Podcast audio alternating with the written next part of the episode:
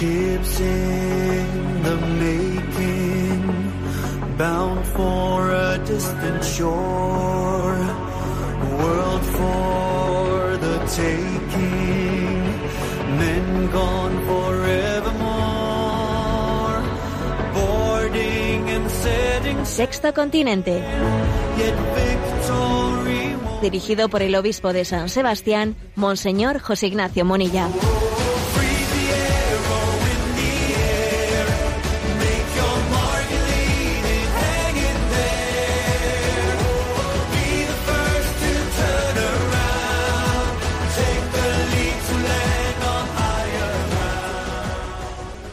Un cordial saludo a todos los oyentes de Radio María. Un día más, con la gracia del Señor, nos disponemos a realizar este programa llamado Sexto Continente, que lunes y viernes de 8 a 9 de la mañana realizamos aquí en directo, en Radio María España. Hoy es 17 de diciembre y para, para aquellos que viven la liturgia, pues es obvio que no es un día cualquiera, es un día especial en el que comienzan las antífonas de Adviento que hablan de esa proximidad de la llegada de Jesús. Eh, voy a hacer una pequeña eh, jugarreta de estas, a ver, de estas que he llevado a, a redes sociales para intentar compartir con vosotros esta expectación de lo que nos disponemos a realizar. Imagínate que recibes una llamada telefónica. ¿Y quién es el que te llama? Jesús. ¿Me llamas tú, Jesús? Pero, pero bueno, pero qué sorpresa, Jesús. ¿Qué, quieres? Oye, que voy a verte. Voy a ir a verte, ¿no? En, en pocos días. Pues si te hace la llamada a principios de Adviento, en cuatro semanas voy a verte. ¿eh? O ahora, pues en, en- siete días estoy contigo. ¿Qué ver? Pero vamos, pero, pero, pero, ¿cómo, ¿cómo me preguntas si quieres que venga a verte? Pero si es que para mí es un regalo que vengas a verme. Bueno, a ver, ¿cu- ¿pero cuándo vienes a verme? Pero bueno, tan pronto. Pero, pero hombre, es que, no sé, pero dame un poco más de tiempo. ¿no? no podría ser quizás en, no sé, pues en verano, porque es que tengo todas las cosas ahora eh, patas arriba. Es que, ¿sabes? me viene un montón de gente en estas fiestas viene a casa y estamos preparando que si cenas, que si comidas, es que no, no, no voy a tener tiempo de, de- de recibirte como, como tú te mereces. ¿Eh? ¿No podría ser un poco más adelante? ¿No podríamos quizás vernos en verano? Es que me has pillado de sorpresa con esta llamada, pensando, anunciándome tu llegada, ¿no? Bueno, pues algo así, con mucho, ¿eh? con mucho gracejo, pues, eh, pues alguien con eh, en, en redes sociales ha difundido un vídeo hecho por Paola Pablo, eh, que yo pues estos días he también enviado a redes sociales y os lo voy a, hace cuatro días lo envié y os lo voy a eh, poner para que nos riamos un poco, pero hay cosas que son, bueno, humorísticas al mismo tiempo que lacerantes e incisivas. ¿eh? Escuchadlo, que son 50 segundos. ¿El número? ¿Sí? Jesús. ¿Qué hay? Cuéntame, cuéntame. ¿Que quiere visitarme? Pero tú me estás preguntando de verdad. O sea, de verdad. Claro, claro que sí. Mira, el año que viene en verano yo tengo un huequito. Tú quieres venir en cuatro semanas. En cuatro... Yo lo veo difícil.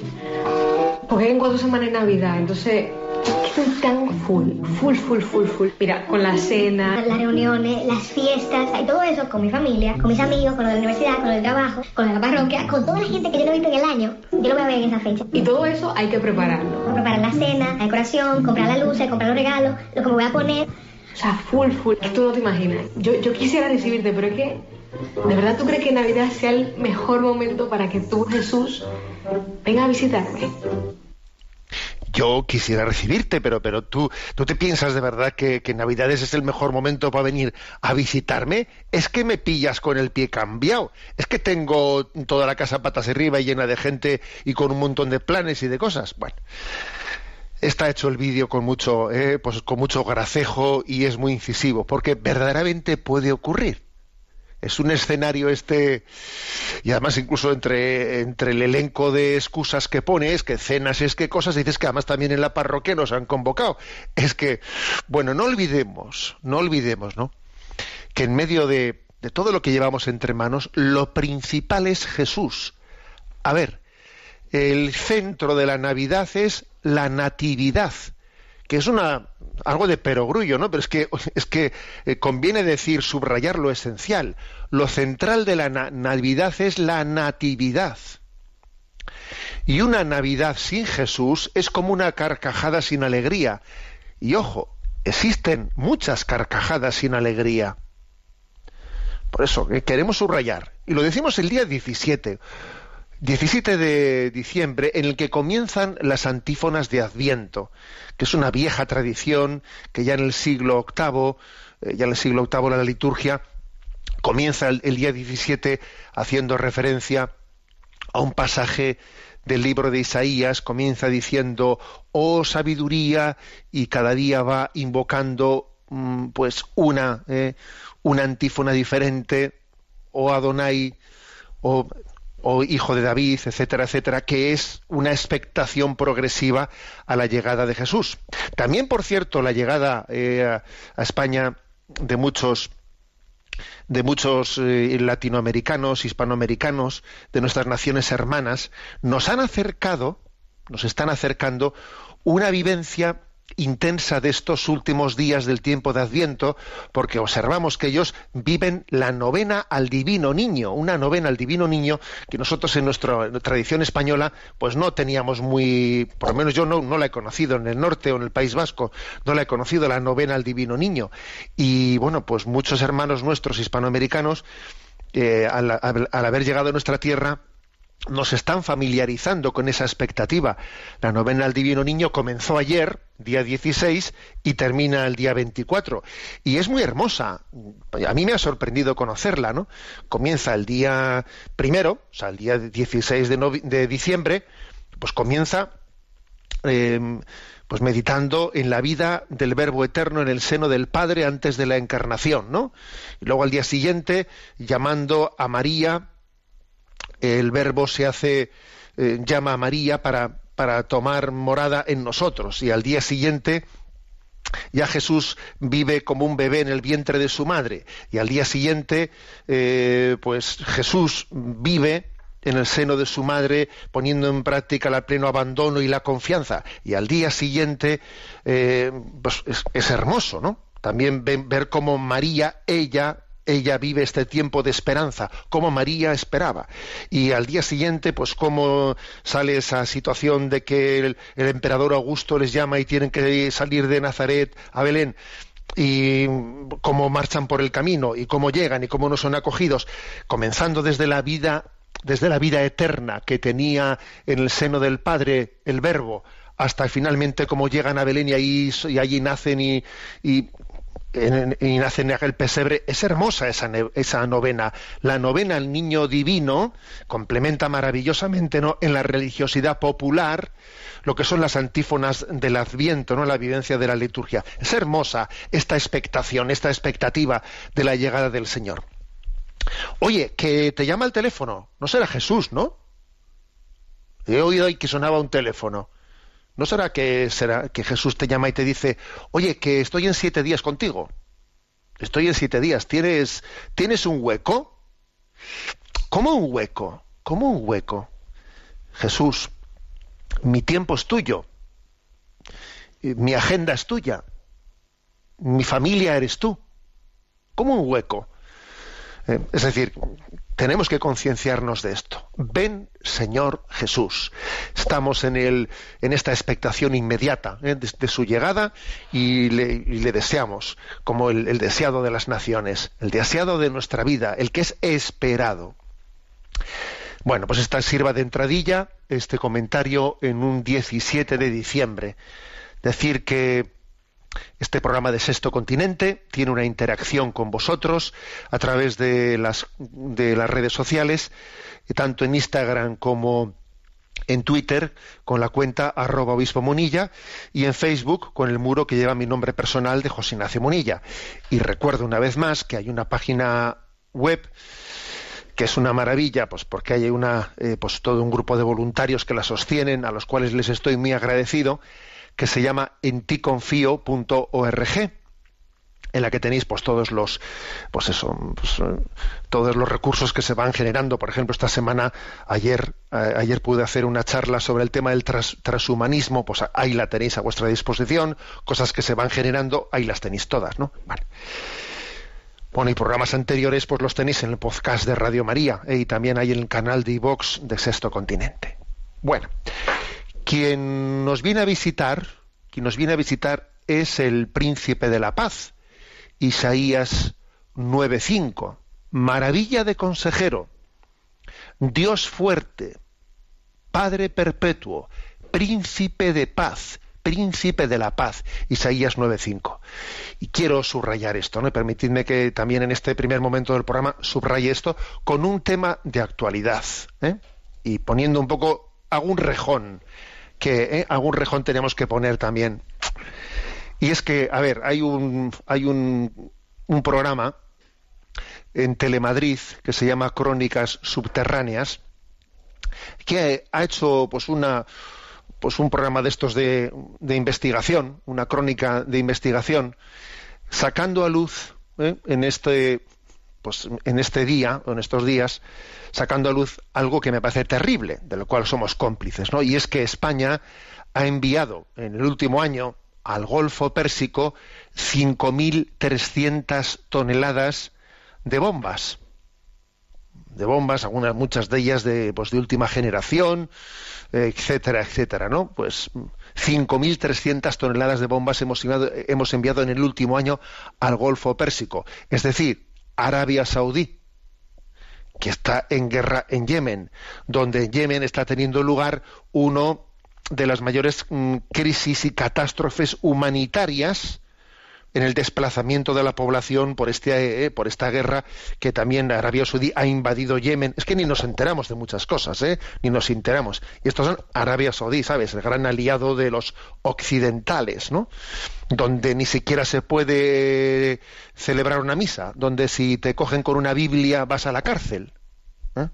O sea, así, ¿eh? esos son nuestros los aliados de Occidente, ¿no? En Arabia Saudí. Bueno, pues a estos les vendemos 5.300 ¿eh? 5.300 toneladas de bombas en este último año, que supongo que nos habrán pagado muy bien, que han salido de los puertos de Bilbao y de Santander, ¿eh? Dirigidos a, Arabia Saudí, a Emiratos Árabes, pues para que sigan con esa carnicería en Yemen, con esa gran crisis, una crisis humanitaria que según incluso algunos datos de Naciones Unidas es una crisis humanitaria sin precedentes. Y les hemos vendido, se los hemos vendido nosotros. Y, y nos hemos forrado nosotros en España. ¿eh? Y lo, decimos y lo decimos públicamente cuando esperamos al príncipe de la paz, aquel que nos dice que no ha venido a traer paz sino guerra. Sí, porque Jesús di- dijo también esa frase en Lucas 12:51. ¿Creéis que he venido a traer paz a la tierra? No, he venido a traer guerra, pero guerra se refiere a la, guerra de Jesús, es la guerra que pasa dentro de tu corazón, es, hacer, es la guerra a ti mismo, a tu pecado. Esa es la guerra de Jesús. La guerra de Jesús es la guerra frente a la frivolidad, frente a la indiferencia, frente al relativismo, frente a la indolencia. Esa es la guerra de Jesús. La las trincheras de esa guerra de Jesús atraviesan tu corazón. El reino de Dios sufre violencia, ¿no? En esa, en esa lucha por entregarnos plenamente. Pero le, in- le invocamos como príncipe, príncipe de la paz, porque de esa guerra dentro de tu corazón surge la paz.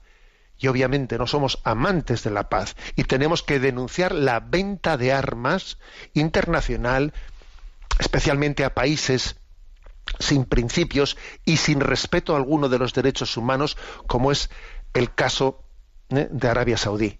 Y por cierto, me atrevo a decir, ¿no? Pues a este equipo al que le felicito de Crónicas Subterráneas, me atrevo a, decirles, ¿por qué no hacéis otra investigación tan maravillosa como esta que habéis hecho en las clínicas abortistas de España?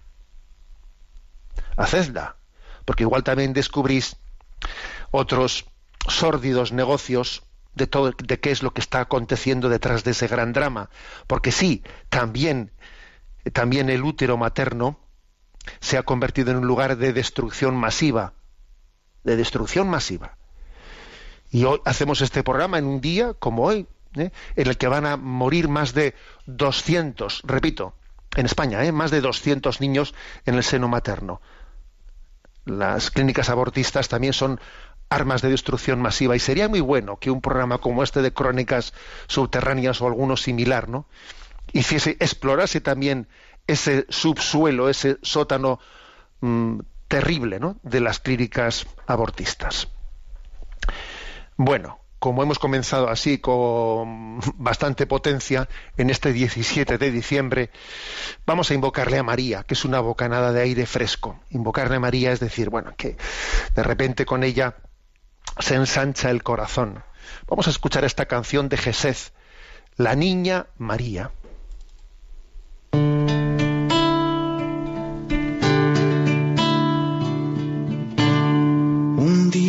El Señor caminó mirando los cielos, faltaba llenarlos de amor, no todo está pleno. Dios se imaginaba una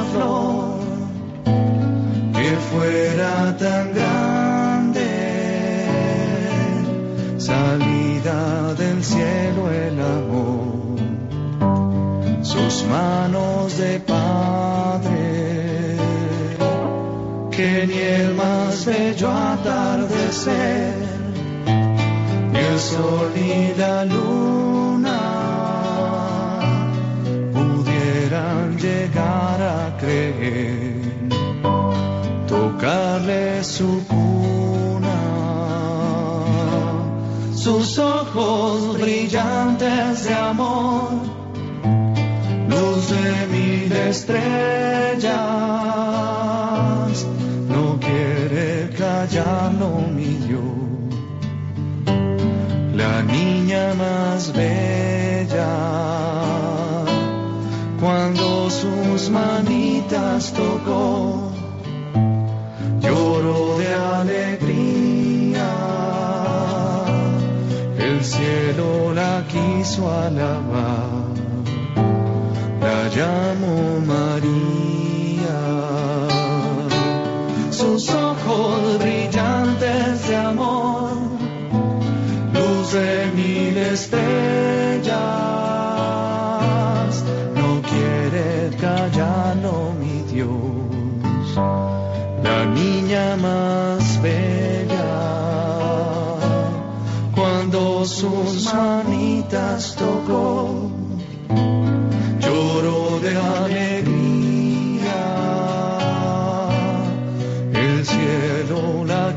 alabar, la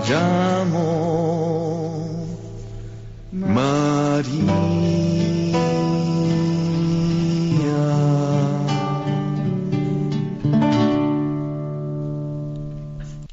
La Niña María. Bueno, vamos a exponer otra, otra de las virtudes humanas, que esas que vamos desgranando en los últimos programas de Radio María. La educación de las virtudes humanas. Nos toca hoy la virtud de la flexibilidad, del cual pocas veces hablamos. ¿Qué es eso de ser una persona flexible? Se trata de adaptar nuestro comportamiento con agilidad a las circunstancias de cada persona o de cada situación, sin abandonar por ello los criterios ¿eh? de nuestra vida. Vamos a hablar sobre esto que es interesante, ¿no? Por cierto, la flexibilidad es una virtud que está hoy en día muy bien considerada, ¿eh? pero claro, no nos engañemos. Eh, la flexibilidad es una virtud muy bien considerada en la cultura actual, pero porque se entiende desde una falsa perspectiva.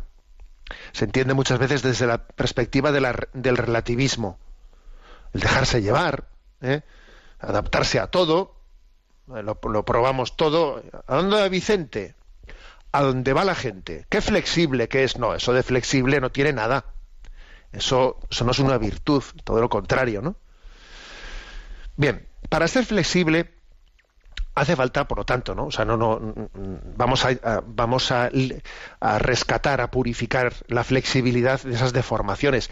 Para ser flexible, lo primero es que hace falta tener criterios y saber reflexionar, ¿no? Para, para ver cómo vivimos la vida cotidiana desde esos criterios. O sea, tener criterios es lo primero. El que no tiene criterio no puede ser flexible. Porque no tiene criterio, no hay nada que adaptar. ¿eh? Sencillamente es dejarse arrastrar, que es otro tema. ¿eh? Bueno, puede ocurrir dos cosas. En caso de que de que los de que los elementos que tenemos entre manos para discernir sean opinables, pues si son opinables, oye, la flexibilidad se refiere a la disposición y capacidad de considerar como provisional nuestro punto de vista. A ver, mi punto de vista es provisional, ¿eh? porque, en fin, esto es un tema opinable y como es un tema opinable, pues yo no voy a pretender aquí eh, darlo por zanjado. Darlo por zanjado.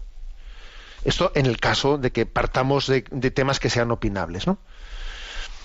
voy a, voy a, voy a ver cómo lo matizo y estoy dispuesto a cambiar de opinión pues, hasta que llegue a un conocimiento más pleno del tema. ¿Mm? Entonces, en este caso, la flexibilidad pasa por, por la disposición a, a cambiar de punto de vista. ¿eh? Porque, ojo, existe el riesgo de la cabezonería. Sostenella y no enmendalla. ¿eh? O sea que es, ya como lo he dicho, ya dale que te pego, me tengo que mantener en la dicha. Incluso muchas veces hay personas que dicen, qué pena, interiormente se dan cuenta de que les hubiese gustado no haber adoptado ya una posición, porque ahora ya les cuesta mucho el rectificar. Como ya lo he dicho públicamente, ahora ya tengo que mantenerla sea como sea. O sea, es, es ser, estar esclavizado, ser esclavo, estar preso de tu ego, de tu terquedad, de tu falta de flexibilidad. Y ojo, eh, que la terquedad lleva, puede llevar a la tumba a las personas. ¿Eh?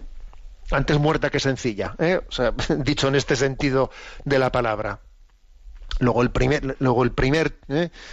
Eh, la primera, digamos, eh, hace- adaptación concreta de la flexibilidad es, a ver, cuando un tema, a ver, este es un tema en el que nos va la fe, o sea, es un tema dogmático, es un tema que, es cla- claramente está decantada cuál es la verdad, pues no, es un tema opinable. Bueno, pues si es opinable, es importante ¿eh?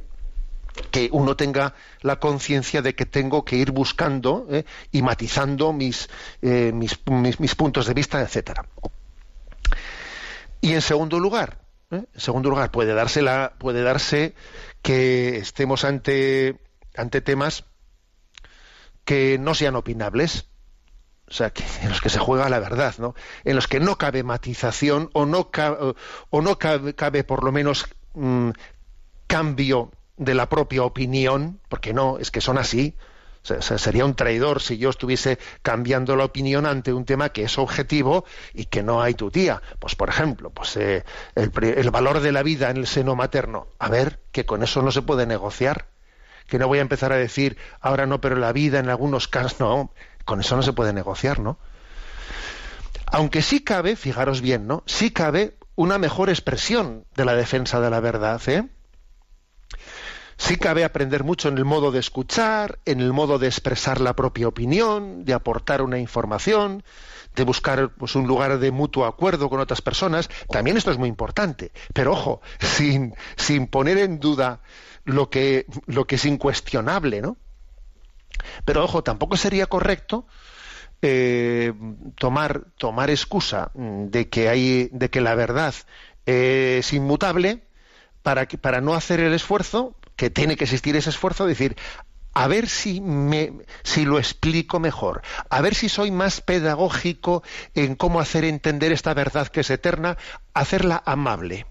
A ver cómo hago yo para que, además de ser verdadero, esta gente entienda que esto es bueno y que es que es y, y- que deberíamos de entenderlo como como atrayente no en vez de como bueno o sea esto también es ser flexible ser ser flexible no es pactar con el relativismo en absoluto ¿eh? ser flexible también en este segundo caso, ¿no? En que cuando estamos en, temas no opinables, es eh, el, el cuestionarnos cómo, de qué, por qué camino, etcétera, cuando, cómo soy capaz de, que esta eh, de que esta verdad eterna expresarla de manera que pueda ser más mejor acogida. Bueno, esto es la algo de esto creo que también intuía San Agustín cuando dijo esa frase tan famosa, tan famosa, ¿no? Innecesaris unitas, indubis libertas, in omnibus caritas, ¿eh? que decía, en lo esencial unidad, en lo dudoso libertad y en todo caridad. Es que San Agustín, ya me, ya me, lo habéis escuchado muchas veces, ¿no? Es que, es que es un crack. Es capaz de decir tanto en tan pocas palabras que es que, que era un don, un don para la humanidad, ¿no? Bueno, la flexibilidad, como todas las virtudes, tiene sentido cuando va dirigida intencionadamente a la búsqueda de la verdad y del bien. ¿Eh? La flexibilidad no es una técnica, porque muchas veces dicen, "Ay, que vamos a da- aquí a explicar técnicas de, de flexibilidad. A ver, que no es una técnica, es una, es tiene sentido cuando va, cuando hay una búsqueda honesta de la verdad y del bien, aunque es verdad también que se puede aprender de técnicas de expresión, etcétera, etcétera, ¿no? Para superar un estilo intransigente, por ejemplo, en algunas ocasiones yo, mm, yo creo que los que sois seguidores hace mucho tiempo de este programa me habéis escuchado decir, oye, las correcciones, las correcciones que hagamos al prójimo, conviene hacerlas no ¿eh? en segunda persona del singular, sino en primera persona del plural. En vez de decirle, deberías cambiar esto, decir, oye, ¿no te parece que deberíamos de cambiar en esto? Parecerá una tontería, pero hacer una corrección en primera persona del plural o en segunda persona del singular tú cambia bastante las cosas. Le estás diciendo lo mismo, pero es verdad, es verdad que, a ver, que esto sí que es, por ejemplo, algo de flexibilidad, ¿no? O sea, en mi forma de expresión voy a decir las cosas de manera que yo no, no tenga un estilo intransigente que le esté provocando, que a mí probablemente lo que le va a provocar es que se ponga a la defensiva, se ponga a la defensiva, con lo cual eso que tú querías transmitirle, todavía, eh, pues a jugar al frontón, el otro a rebotarle, a rebotarle, porque, porque lo ha sentido como una agresión, y entonces se pone la defensiva. Díselo en primera persona del plural. Y ojo, y no solo como una técnica de expresión, sino porque muy probablemente también tú tendrás que corregirte algo de eso. ¿No te parece que deberíamos de corregirnos? eh? Bueno, entonces la flexibilidad es una búsqueda de la verdad y del bien que tiene algo, no es una técnica, ¿eh? pero sí que tiene algo de técnica también de, de- cómo digo las cosas, de qué manera las digo, ¿no? Y la flexibilidad se traduce en, pues en muchas cosas pues, concretas, que pueden parecer diversas y contrarias, pero que todas ellas son perfectamente posibles en la vivencia de la virtud de la flexibilidad. Por ejemplo, pues uno, en virtud de la, en, virtud de la flexibilidad, dice, oye, voy a leer un libro porque joder, es una cosa, un, libro que me va a hacer, pues, va a hacer mucho bien y lo leo con actitud positiva y abierta porque me, me fío plenamente de su autor y tal, ¿no? Voy a leer ese libro, vale. Y con la misma virtud de la flexibilidad uno discierne y dice, voy a leer este libro con actitud crítica, aprovechando lo útil y descartando lo demás. Es una persona flexible, ojo, ¿eh? Y otro, también otra persona flexible, pues en otra situación en, discierne que dice, este libro no estoy en condiciones de tener la apreciación crítica que hay que tener para leerlo sin que me haga daño. Mejor no lo leo y ya buscaré otra cosa. Pues sí, señor, también esto es ser flexible. O sea, las tres cosas que acabo de decir son, son, pueden ser perfectamente un signo de flexibilidad, solo que hay que saber distinguir en cada momento, pues sí, leo ese libro que me hacer mucho bien. Sí, lo leo, pero cuidado discerniendo. O mejor que no lo lea porque creo que tengo que ser objetivo y ver que no voy a tener. O sea, todo eso es flexibilidad. Eh, Sabiendo adaptar a cada caso esas situaciones, ¿no? Y la persona que no sabe hacer esto no, es flexible. ¿Eh? El que, por ejemplo, lo- va de leerlo todo sin criterio ninguno, todo es bueno, sí, todo es bueno, eso no es ser flexible. El que de principio coge y lo rechaza todo porque no me fío de nadie, tampoco es ser flexible. ¿eh? Es falta de flexibilidad las dos cosas, sino que hay que tener la capacidad, ¿no? En cada caso de discernir. Eh, adaptando el propio comportamiento, obviamente, ¿no? Los motivos para vivir la virtud de la flexibilidad son muchos. Pues para aprender de otras personas, para aprender de las nuevas situaciones, para vivir con alegría, ojo, con alegría, porque es que cuando no se es flexible se está muy tenso y se sufre, ¿no? Y se amarga uno y amarga a los que le rodean. Y para, ojo, y sobre todo, sobre todo, ser flexibles para adaptarnos continuamente, adaptar nuestro quehacer a los criterios que rigen nuestra vida. Es decir, la capacidad de rectificar errores. Si uno no es flexible, no rectificará los errores. Hay dos extremos opuestos a la flexibilidad, que son la rigidez en lo que es opinable, que no se debe confundir con la firmeza en lo fundamental, y la fragilidad, ¿eh? la fragilidad que supone que la persona que se deja llevar por cualquier influencia mm, bueno pues pues se piensa que es que es que es flexible no de flexible nada no es una es una ductibilidad bueno pues muy muy equivocada o es confundir confundir flexibilidad con espontaneidad que es dejarte llevar no pues por por pues por, por lo primero que se te ocurre ¿eh? cómo educar la flexibilidad porque vamos a ver, ¿cómo educamos en la familia, con los niños? ¿Cómo se le educa a un niño a ser flexible? Bueno, lo primero es que hay que informar a los hijos de, los valores que son permanentes en la vida. Porque si uno no tiene valores permanentes, si no tiene claro lo que es innegociable, luego no puede ser flexible. Hay que tener claro qué es lo innegociable. ¿Mm? Y y hay que rela- relacionar esos principios innegociables con nuestra vivencia cotidiana en esta vida, ¿no? Para luego poder ser flexible, ¿no? Y luego, habiendo partido de esto, porque ojo, esto es muy importante, sin esto todo lo que vamos, que vamos a decir no educa en la flexibilidad, pero si se ha transmitido a los hijos los valores que son incuestionables, ¿no?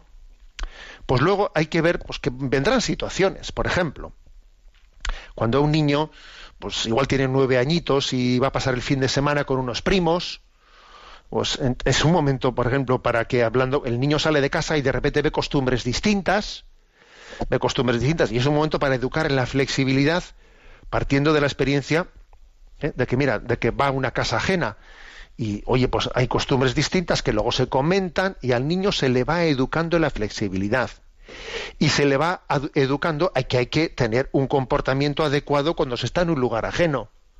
Y que yo, si voy a un lugar ajeno, obviamente tengo que saber adaptarme a las cosas.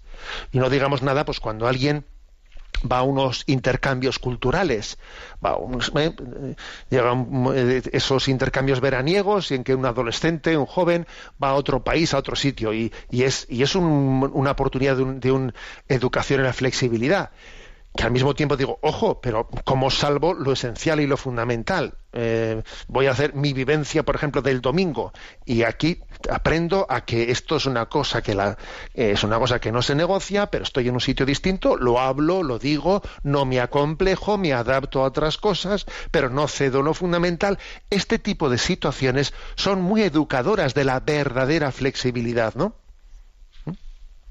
Enseñar a los adolescentes a que las cosas hay que casi siempre matizar, abrir nuestras perspectivas en ese diálogo que deben tener unos padres con un adolescente.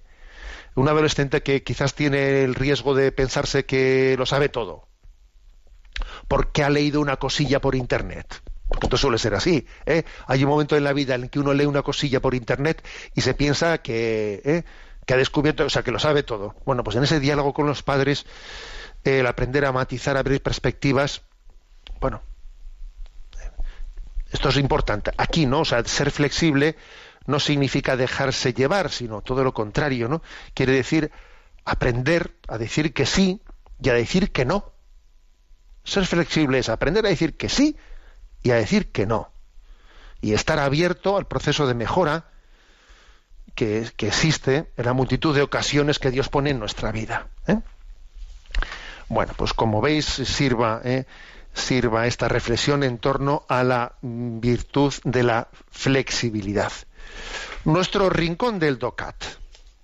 A ver, en el DOCAT, que sabéis que es este li- libro en el que se quiere popularizar la doctrina social de la Iglesia y que está dividido en pequeños puntitos en los que se, en los que se va desgranando, bueno, pues nos toca el punto 100, ¿eh? un punto redondo, el punto 100. ¿Qué significa el principio de solidaridad? Y responde, el principio de solidaridad realza en la persona humana su dimensión social. Nadie puede vivir en solitario. Todos dependemos de los demás.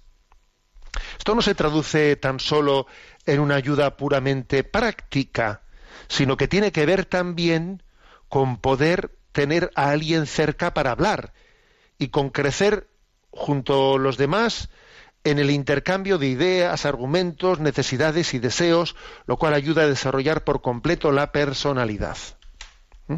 Bueno, Eh, entonces, así es, un punto primero, porque luego se irá desarrollando más este tema de la solidaridad. Pero en este punto primero, lo que se subraya es, a ver, eh, la solidaridad, ¿eh? la solidaridad remarca que nosotros no somos individuos, somos personas. ¿Cuál es la diferencia sustancial eh, entre considerarnos individuos o personas? Bueno, pues que la palabra individuo, la palabra individuo, pues es, eh, está, si quieres, subrayando, destacando, pues la autonomía, la libertad, eh, la propia dignidad, pero lo hace de una manera que ignora, soslaya, no, no voy a decir que niega, ¿no? pero vamos, deja en el olvido la dimensión social del ser humano. Nosotros no somos individuos, somos personas. Y lo propio de la persona es una relacionalidad. Tenemos una dimensión social. O sea, Dios no ha querido ¿no? Que, seamos solitarios. Ha querido que, que tengamos una interacción con los demás una interacción con los demás, que claro, también vamos a ser, a ser sinceros, una interacción con los demás de la cual vienen muchísimas cosas positivas para desarrollar nuestra personalidad, pero también vienen muchos influjos, pueden venir muchos influjos negativos. Y algunos, pues ante esta realidad han dicho, pues yo mejor me voy a una isla, a una isla ¿eh? perdida, el Robinson Crusoe, ¿no? Pues esa, esa especie de, de pensar que el hombre el hombre es bueno por naturaleza, pero ha sido hecho malo por los influjos sociales.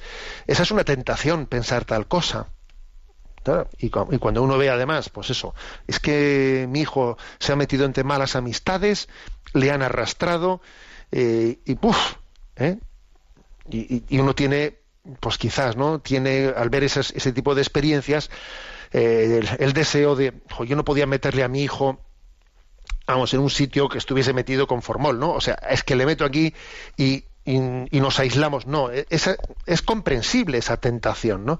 Pero es un error, es un error. O sea, porque claro que de esa, de esa relacionalidad con los demás pueden venir muchos peligros, pero es que hay que purificar todos esos peligros y darnos cuenta que hay que buscar las, las relaciones que construyen, las relaciones que nos maduran, las relaciones hay que, o sea, la solución no está en la no relacionalidad, sino en purificar, buscar unas buenas relaciones que sean constructivas, que sean constructivas. Porque nuestra dimensión social es, básica, es, no, no es negociable, es insoslayable. Una de las primeras, ¿no? De los primeros de las principales apuestas que podemos hacer en familia es ver cómo a nuestros hijos les eh, introducimos en ambientes en los que se relacionen de manera constructiva. Cómo abrirles la puerta a lugares, ambientes en los que pues, pues, eh, sean positivos y tiren de ellos para arriba en vez de tirar de ellos para abajo. Es de las mejores apuestas que puede hacer una familia. ¿Mm? Y conozco a familias que han hecho apuestas laborables, laborales, eh, vamos, de cambiar su propio domicilio y, de hacer mudanzas muy complicadas y hacer apuestas muy grandes pensando en esto. Eh, en buscar ambientes en los que la, en los que la relacionalidad pues nos, nos enriquezca. Entonces, bueno, principio de solidaridad. Dios ha querido que crezcamos en esa relación con los demás. ¿eh? Y, es- y esto es básico, es decir, eh, preocupándome de los demás, siendo corresponsable ¿no? de las causas comunes, del bien común, yo resulta que es como yo crezco, como yo me desarrollo. Sí, es el principio de solidaridad. Dios no nos quiere, no nos quiere, no, no ha querido, ¿no? Acordaros de, expliqué no hace mucho, en este mismo apartado del DOCAT, que Karol Wojtyla, ¿no? en alguno de sus libros, eh, pues escritos antes de, de su acceso al pontificado, decía que había cuatro actitudes ante la vida, cuatro posibles actitudes. El conformismo, la no participación, o sea, la inhibición. Primero el conformismo, ¿no? Segundo la inhibición. Tercero la oposición. Y cuarto la solidaridad. El nuestro es el cuarto. El nuestro es el cuarto. Ni conformismo, que hay mucho conformismo, ¿eh? ni inhibición, que hay muchísima, ni oposición por oposición de ir de, ¿eh? de contreras, ¿eh? sino solidaridad. Y hay que tomarse muy en serio cómo yo me ascribo a esta cuarta. No debo de ser conformista, no debo de ser indiferente e inhibido, no. No debo de ser pues, un opositor, no. No, no. Debo de ser alguien solidario y, y, y matizar esto y traducirlo a nuestras, a nuestras situaciones más concretas. Bueno, tengamos un momento también de descanso musical. La Virgen sueña caminos. Escuchamos esta canción.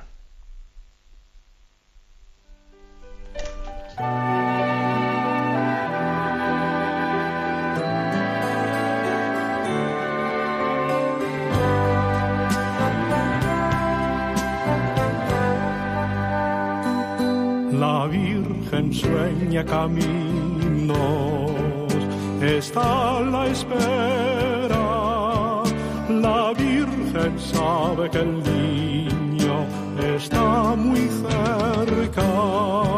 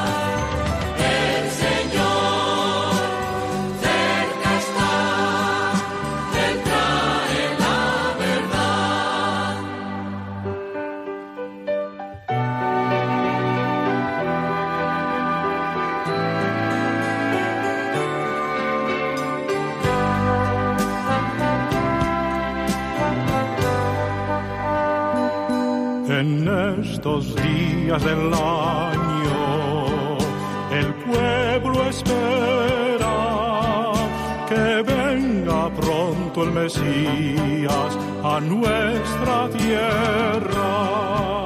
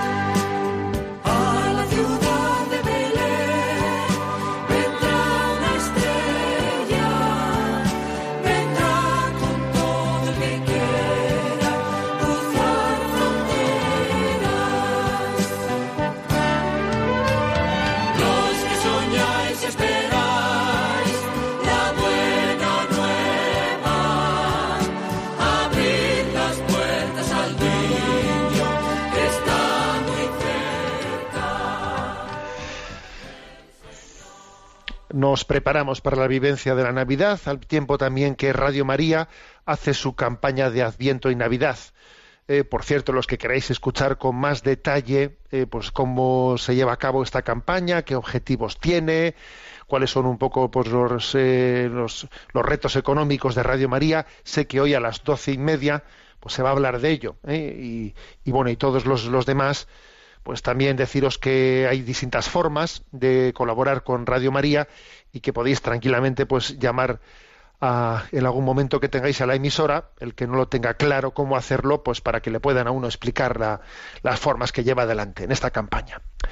Bien, vamos a, eh, tener también vuestra intervención. Eh, sabéis que hay un correo electrónico sextocontinente arroba radiomaria.es al que podéis hacer llegar vuestras preguntas, sugerencias y nada, pues a Yolanda que le tenemos en la emisora le vamos a pedir que nos vaya presentando algunas de las que han llegado. Buenos días, Muy buenos días, monseñor. adelante. Antonio Ruiz de Málaga nos pregunta, me ha llamado poderosamente la atención el mensaje que envió usted a redes el 11 de diciembre. Detrás de nuestra tristeza se oculta la resistencia a entregarnos plenamente a Dios y a confiar en su providencia. ¿Ha seguido usted los comentarios que algunos usuarios de redes han hecho a esa frase? Me, me gustaría que nos comentase con mayor profundidad ese pensamiento. Bien. Eh, pues la verdad es que no había seguido los comentarios, pero a raíz de esta pregunta de Antonio he curioseado un poco, ¿no? A ver qué es lo que sea, qué comentarios han hecho eh, a ese mensaje que envía redes el 11 de diciembre. Repito el mensaje. Detrás de nuestra tristeza se oculta la resistencia a entregarnos plenamente a Dios y a confiar en su providencia. ¿Eh? Obviamente. Obviamente, pues puede haber causas objetivas y puntuales, ¿no? Pues de una tristeza que puede ser, pues oye, pues por la pérdida de un ser querido, por, por, por un, eh, una enfermedad muy concreta, etcétera. O sea, claro que puede haber también motivos, o sea, mo- motivos, razones para, para la tristeza que estén causadas, pues bueno, pues por, por agentes externos, ¿no? En nuestra vida. Pero, pero, vamos a ser cla- claros, más allá de eso, más allá de ese tema, eh, es que también eh, la tristeza mm, no únicamente la provocan acontecimientos externos, sino cómo los vivo yo, cómo los encajo yo. O sea, el hecho de que en mi vida, ¿eh? mi vida vaya reinando una alegría o una tristeza, un pesimismo, una amargura, es que al final, claro, eso obviamente, eh, en eso está clavemente mi actitud interior ante ello. Hay un pensamiento, mm, no, lo conozco así en su literalidad, pero de San José María Escriba, que viene a decir, eh, estás triste, algo le estás negando a Dios. ¿Mm? Más o menos viene a decir así. ¿eh? Sea, que detrás de nuestra tristeza se oculta una cierta resistencia a entregarnos a Dios. A ver, entrégate a Dios. Ponte en sus manos. Confía en su providencia. Confía en su providencia. Eh, es una especie de, de intuición, intuición que es no, e- no eches siempre la culpa de tu tristeza a cosas a, eh, a cosas que no, claro, de las que tú eres sujeto paciente. No, es que también uno puede ser agente en su tristeza. Claro que puede ser agente. Parte, tú puedes ser responsable de tu tristeza en buena medida. padre Mendizábal, eh, Luis María Mendizábal, eh, fallecido no hace mucho, que se ha introducido ya su causa, su causa de beatificación, se ha sido introducida desde la diócesis de Alcalá de Henares, y es bergarés, ¿no? Y lo digo también con orgullo de, de nuestra diócesis de San Sebastián, que ha sido pues educador espiritual pues de tantísimos, ¿no? Y de, y de quien nos habla también, ¿no?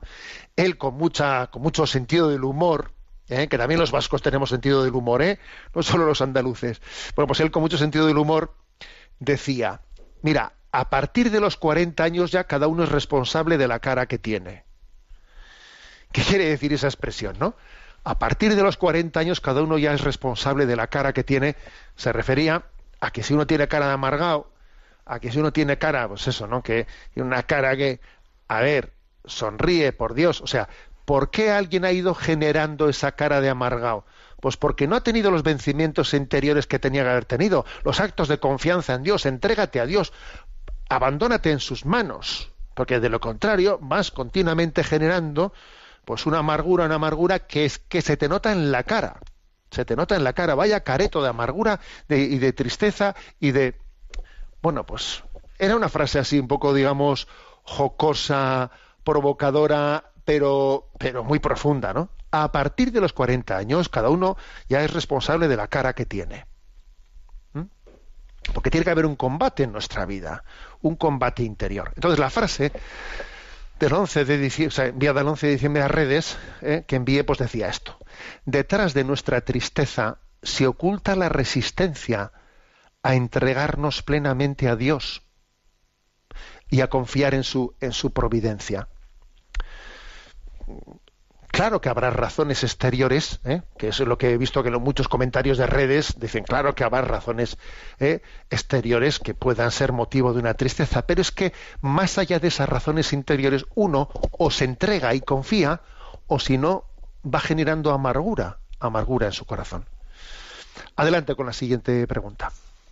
Un abogado llamado Pedro nos hace la siguiente aclaración. Buenos días, monseñor. Soy asiduo oyente de su programa y de Radio María con la que también colaboro. Le doy las gracias por el programa y me atrevo a hacerle una salvedad en relación a una pregunta de las que ha contestado. Es la relativa al padre que tiene la custodia del hijo que está sin bautizar. La respuesta dada me parece la mar de correcta desde la pastoral de la Iglesia, pero antes de la respuesta dada es necesario tener en cuenta otro punto como condición imprescindible.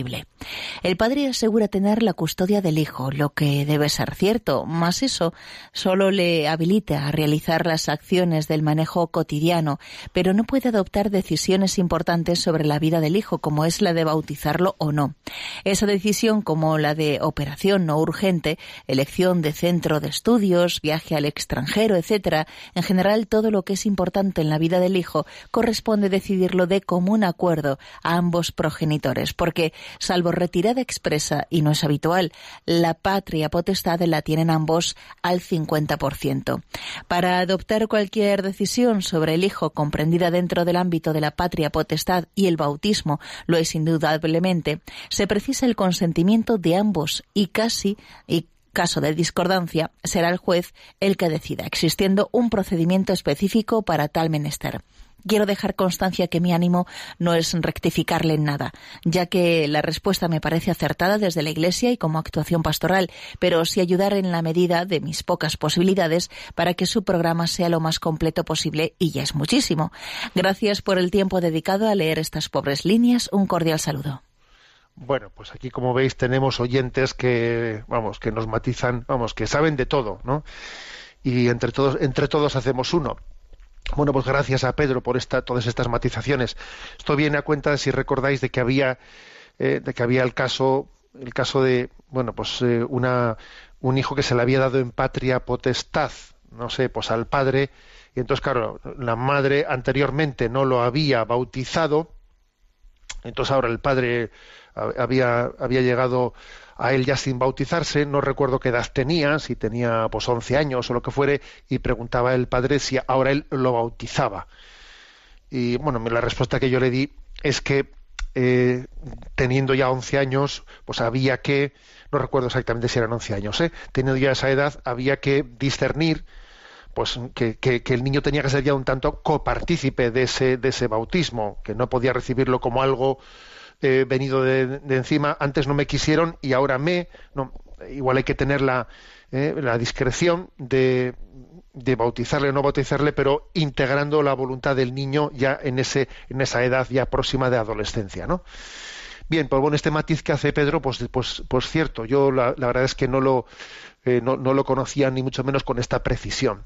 Lo malo, lo malo es, pues eso, ¿no? que, que es un auténtico drama, drama, el que se provoca en los hijos con las separaciones. Y, ese, y muchas veces lo malo es que, por ejemplo, temas como, como la propia educación religiosa de los niños se convierte, se convierte en una, en una moneda de presión de unos contra otros. No os podéis ni imaginar, eh, a veces los párrocos, porque yo también he vivido esto, ¿no? Como párroco, los párrocos, cómo tenemos que soportar. Por ejemplo, ¿no? Pues el que los padres hacen cálculos de, de eh, en qué fechas me toca a mí y en qué fechas me toca a mí, ¿no? El niño el fin de semana. Y entonces cuando la parroquia pone las fechas, las fechas para las primeras comuniones, pues viendo y presionándose que me toque a mí, que me toque a mí, eh, eh, bajo mi custodia, la fecha de mi comunión, la, fecha de la comunión, o que me la toque a la suya, y dependiendo, y, los párrocos presionándoles a tope para que a mi hijo le ponga usted en la tanda de la primera comunión, que es el fin de semana que me toca a mí, para que así lo organice yo y la otra esté bajo mi yugo, ¿no? O sea, es que es terrible. Es terrible hasta qué punto, ¿no? Pues, un párroco, lo- los párrocos que me están escuchando, estarán diciendo, anda, se ve que este José Ignacio también ha pasado por la que yo estoy pasando. Pues sí, he pasado por las mismas que tú estás pasando, sí. Y es terrible, ¿no? Es terrible, eh, pues este, pues este drama. Bueno, concluyo diciendo una cosa. Termino el programa con el tiempo cumplido. Felicidades, Santo Padre. Felicidades, Santo Padre, que nos está escuchando. Sabéis, el Papa escucha Radio María por las mañanas. Sexto continente. Bueno, perdonad por la broma. Es que hoy es el cumpleaños del Papa Francisco. Hoy es su cumpleaños, cumple 82 años y bueno, pues le enviamos un saludo muy grande, le, le enviamos un abrazo de comunión y le prometemos ofrecer por él hoy nuestra jornada, nuestra oración, pues porque todos como hijos de la Iglesia Católica estamos llamados a orar por el Santo Padre. La bendición de Dios Todopoderoso, Padre, Hijo y Espíritu Santo descienda sobre vosotros. Alabado sea Jesucristo.